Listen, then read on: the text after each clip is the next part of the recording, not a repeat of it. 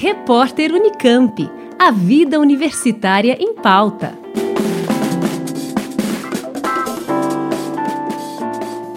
Este ano, teve início no Brasil um novo sistema de relacionamento entre clientes e instituições financeiras, o Open Bank, ou Banco Aberto.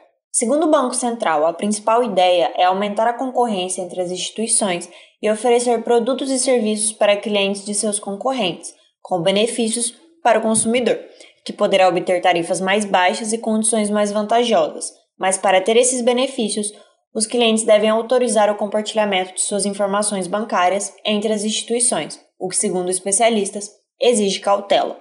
A professora da Faculdade de Direito da USP em Ribeirão Preto e especialista em Direito Financeiro, Cristina Godoy Bernardo de Oliveira, explica que o compartilhamento de informações vai além de instituição e cliente, envolve também terceiros. Diversas declarações do Banco Central se deixa expresso que a autodeterminação informativa do consumidor é a base do sistema financeiro aberto.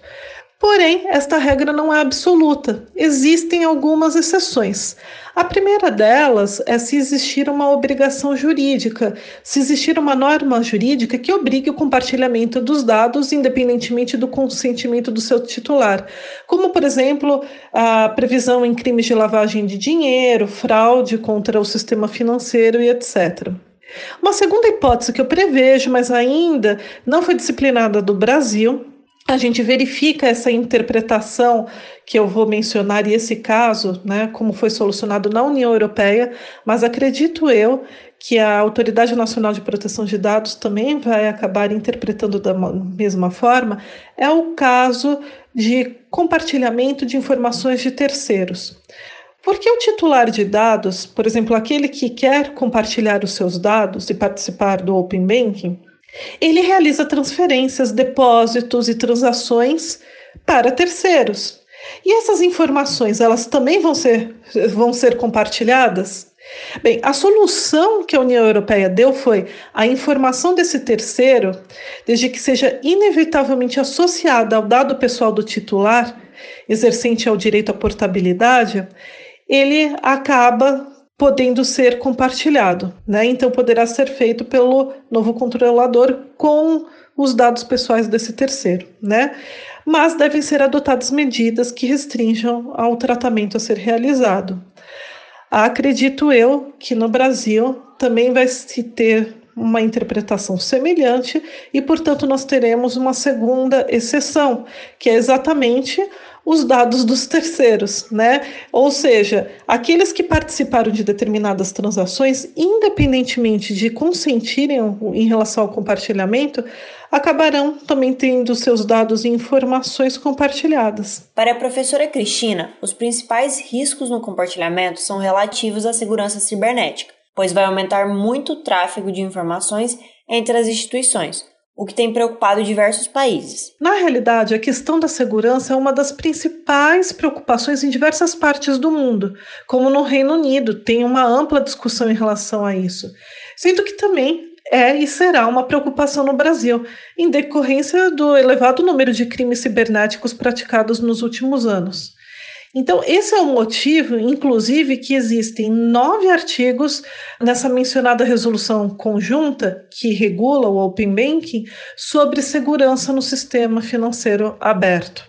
Já a professora da Faculdade de Economia, Administração e Contabilidade da USP Ribeirão Preto, Roseli Basso Silva, especialista em mercado financeiro, lembra que o sistema financeiro opera numa falha de mercado chamada assimetria de mercado quando o tomador de crédito tem mais informações sobre seu poder de pagamento a longo prazo do que a instituição que oferta o crédito, o que gera um prejuízo moral com a tendência de maus pagadores serem atraídos para esse universo. Assim, informações como a que o Open Bank vai produzir é algo muito valioso no mercado de crédito, como explica Roseli. Quando nós temos a informação disseminada, as negociações mais negociações ocorrem, ou seja, mais crédito vai ser ofertado, vai ser tomado, e é, há possibilidade de que haja um impacto sobre os custos desses recursos, né? ou seja, as taxas de juros cobradas nesses mercados ou nesse mercado de crédito. Então, o que nós observamos é que o Open Bank ele vem contribuir para que haja uma maior concorrência entre as instituições que ofertam crédito, porque a abertura de informações, o compartilhamento de informações dos tomadores de crédito, que é a proposta do Open Bank, né? Vai propiciar que outras instituições tenham acesso a informações relevantes para ofertar crédito, tá? Ou seja, vai diminuir os efeitos da simetria de informação e vai diminuir também os efeitos que a concentração de informação em poucas instituições propicia a estas instituições, que é o efeito de poder de mercado. E além do impacto que as informações podem trazer para o custo do crédito, o Open Bank também deve ampliar o mercado de oferta de crédito. As vantagens são o aumento da concorrência entre as instituições, os bancos que ofertam crédito para os tomadores de crédito. Quem são os tomadores de crédito? As famílias que vão buscar financiamento para, os seus, é, para o seu consumo de, de bens semiduráveis e duráveis, né?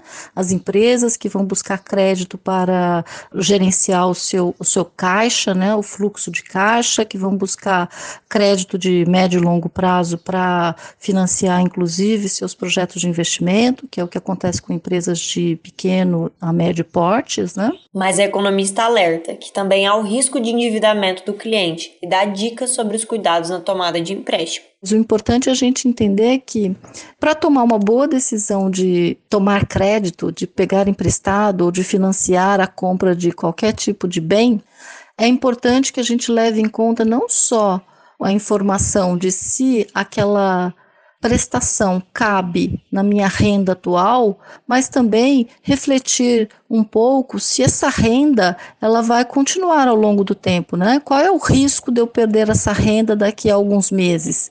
Ou seja, qual é o risco de eu perder meu emprego ou de alguém da minha família perder um emprego e a renda da família cair de uma forma substancial e eu não consiga manter o fluxo desse pagamento? Né? O endividamento sustentável ele não, não é problemático, ele é uma decisão de antecipação do consumo.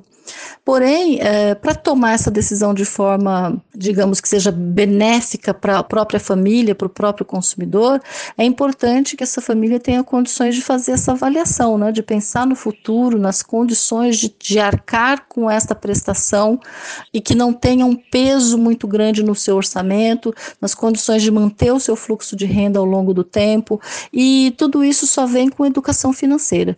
Então, de novo, a gente cai na educação, né? A educação é fundamental fundamental e educação financeira de uma população também é fundamental para que ela tenha condições de tomar boas decisões de endividamento. Conversamos com a professora Cristina Godoy Bernardo de Oliveira, da Faculdade de Direito, e Roseli Barros Silva, da Faculdade de Economia, Administração e Contabilidade, ambas da USP em Ribeirão Preto, que falaram sobre a chegada do sistema de Open Bank no Brasil. Leia Coelho, da Rádio USP. Repórter Unicamp. A vida universitária em pauta.